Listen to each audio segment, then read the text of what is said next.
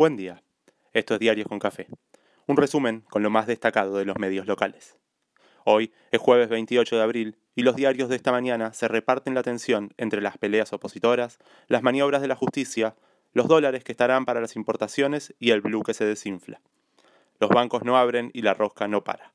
A cualquier lado de la grieta y en los outsiders también. River festeja y el otoño va llegando, como la Feria del Libro, que abre sus puertas y promete fiesta. La mesa de Juntos por el Cambio descartó la incorporación de Milei al espacio y lo apuntaron como responsable de querer romper la coalición.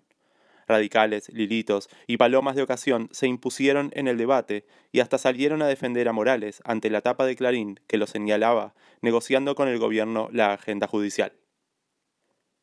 La discusión entre Morales y Macri le permitió al Jugenio subir su nivel en la pelea y dejar a Larreta más enredado con su antecesor y líder, más temprano, el expresidente había estado en la sede del gobierno porteño mostrándose como amo y señor. Según donde se mire, la Mesa Nacional de Juntos por el Cambio dejó a Macri herido en su liderazgo o empoderado con el giro que dio en el aire, porque al kirchnerismo se lo acusó de exceso de relato, pero la oposición no se queda atrás. Asimismo, la coalición opositora se ordenó detrás de un proyecto que le sienta muy bien de cara al año electoral. Impulsarán la boleta única. El sábado, Carrió prepara un discurso duro marcando los límites de los entendimientos y la discusión política y alertando el riesgo de entrar en el juego de la antipolítica.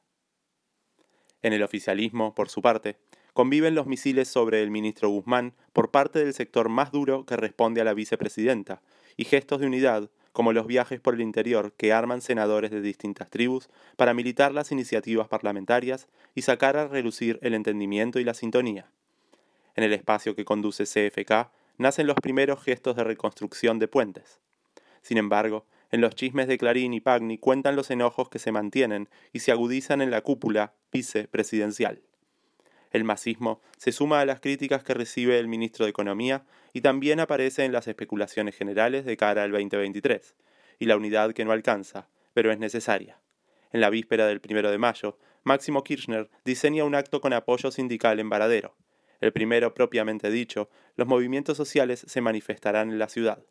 Nadie arriesga el tono de la movilización. Reivindicación, reclamo, tensión, unidad, un poco de todo.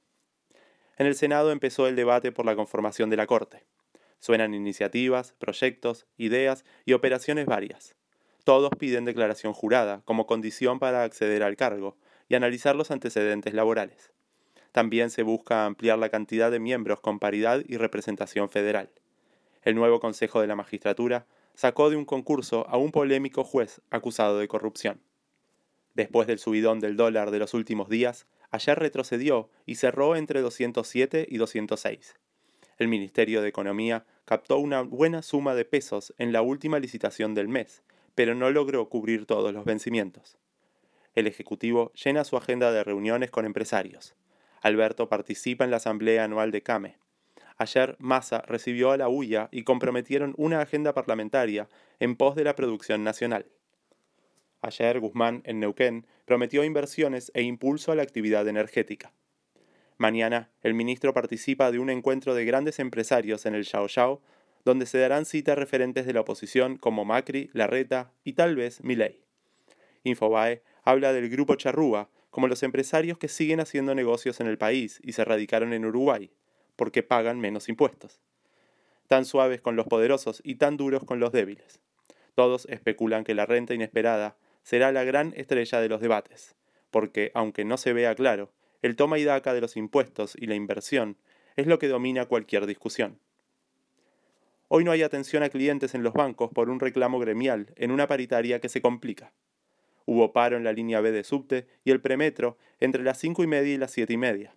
Arba detectó tres tractores 0 kilómetros y 500 toneladas de cereal transportados sin documentación en la provincia de Buenos Aires. ¡Qué sorpresón! Capaz se quedaron relegados de la marcha del sábado. Nación vuelve a apuntar a los dólares que recibe como subsidios aerolíneas y la operación se vuelve constante. Clarín cuenta que Lamens está herido por el presente de San Lorenzo y las internas del oficialismo. Cafiero expone en el Senado la semana próxima sobre el ex vicecanciller que firmó borracho un acuerdo de Malvinas. La oposición promete preguntar sobre el rol del país en la guerra en Ucrania. la relación con Rusia y los posicionamientos geopolíticos. Habla la jefa del Comando Sur de Estados Unidos, que se reunió con CFK y con Tayana en Infobae y confirma lo obvio, el rechazo de su país a la Estación Espacial China en Neuquén.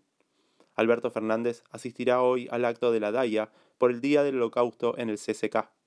Guado de Pedro cerró su gira con Filmus, Domínguez e importantes gobernadores en una reunión con el presidente de Israel. Trágico incendio en un geriátrico de Villa Urquiza con al menos tres muertos y varios heridos. Evacuaron por segunda vez en 24 horas el aeropuerto de Rosario y todo se vincula con la tensa situación provincial por la guerra narco. Perotti echó a su ministro de Seguridad de viaje en el Caribe. La falta de sensibilidad y oportunidad no es propiedad de ninguna fuerza política. Hay irresponsabilidad por todos lados. Solo cambia el tratamiento de los medios. Una fuerte nevada generó problemas con el servicio eléctrico, el tránsito y los vuelos en Bariloche.